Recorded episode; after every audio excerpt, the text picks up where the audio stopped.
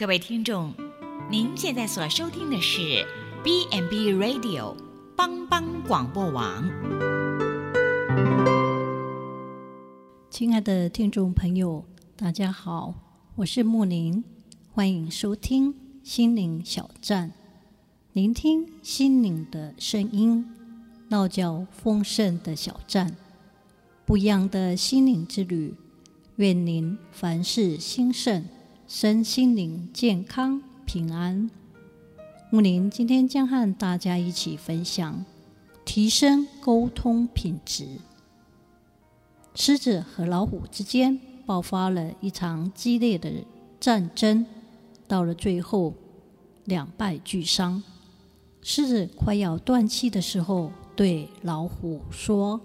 如果不是你非要抢我的地盘，我们也不会弄成现在这样。老虎吃惊地说：“我从未想过要抢你的地盘，我一直以为是你要侵略我。”互相沟通是维系家庭幸福的一个关键要素。有什么话不要憋在肚子里。多和家人有一些交流，也让家里面人都了解自己，这样就可以避免许多无谓的误会和矛盾。管理大师杜拉克曾说：“企业出现问题，七成都是沟通的问题。”我相信沟通不但对企业重要，对家庭和谐及个人成长也有深远的影响。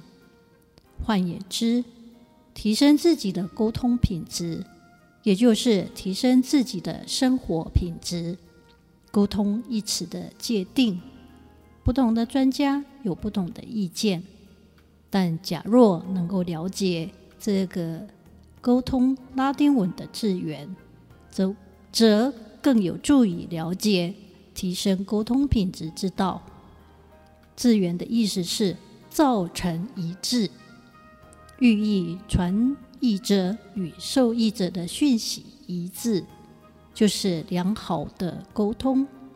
因此，表达、聆听及发问是三个令讯息达成一致的重要条件途径。有效表达、聆听及发问的一些原则：表达之道，用于动脑，表达前。先想清楚要说的内容，而动口要注意声音的缓急轻重及抑扬顿挫。动手手术的运用及配合自己的风格，而动容就是眼神与表情要与内容相配合。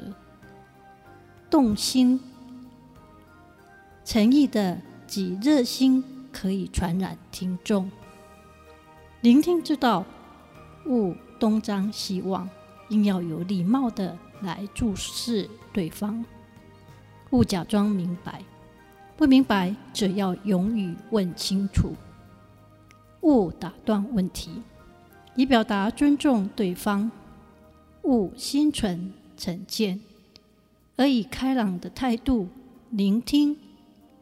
勿毫无反应，应以言语及非语言回应对方之沟通；而发问之道，不要毫无目标，要了解自己为何要问，不要与理不合，没有礼貌，会影响人际关系；不要离题万丈，问问题要依主题进行。不要心存成见，有成见会限制发问效果；也不要咄咄逼人，一连串问题及发问语气不当，会令人反感。美国的研究指出，沟通的效果百分之七来自内容方面，百分之三十八来自声线。百分之五十五来自非语言沟通。换言之，如何表达比说什么内容更为重要。当我们说“品质”一词，我们会有不同层次的意思，分别是产品品质、服务品质、经验品质、意外的经验等等。引申与沟通方面而言，产品品质也许就是沟通讯息的内容，内容以外就是高层次的沟通品质了。中国人说：“有诸内，形于外。”沟通是否用语积极，足以反映个人之内心是否积极。可以用语言冷嘲热讽，也可以用语言激励人心。每一个人的沟通品质，也许就反映了那人的思想品质及生活品质。品质管理的专家常说：“没有最好，只有更好。”人生的态度也应该是如此。表达沟通不只可以学习，而且是一门需要终身学习的技艺。无论如何。表达沟通要成功，关键还是在于你的心。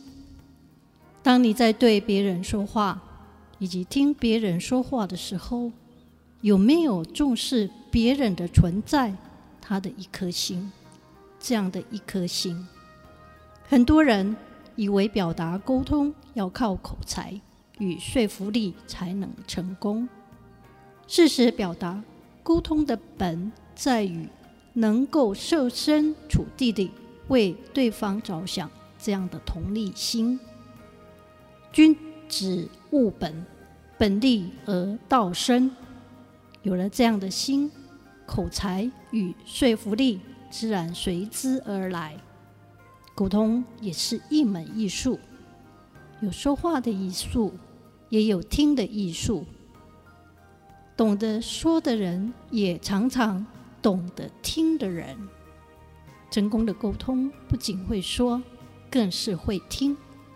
就如《圣经以弗所书》所言：“信徒一句坏话也不可出口，却要适当的说造就人的好话，使听见的人得益处。”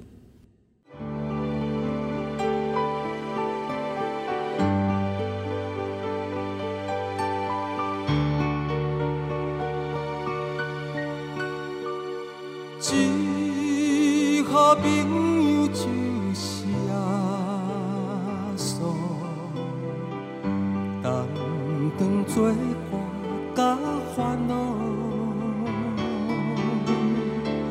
真正难有大大福气，万事拢通对讨，心。我常常失落，平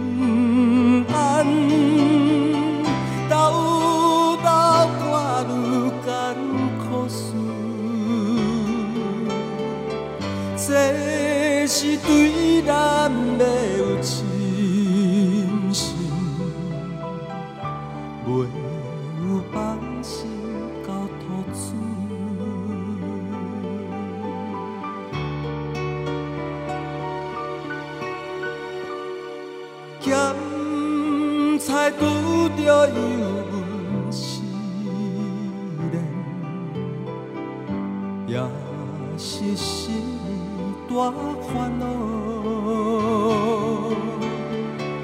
只可毋通常常失志，着将大项来祈祷。交朋友到这珍重，万载好，耶稣在咱心的暖融，将这苦事来祈祷。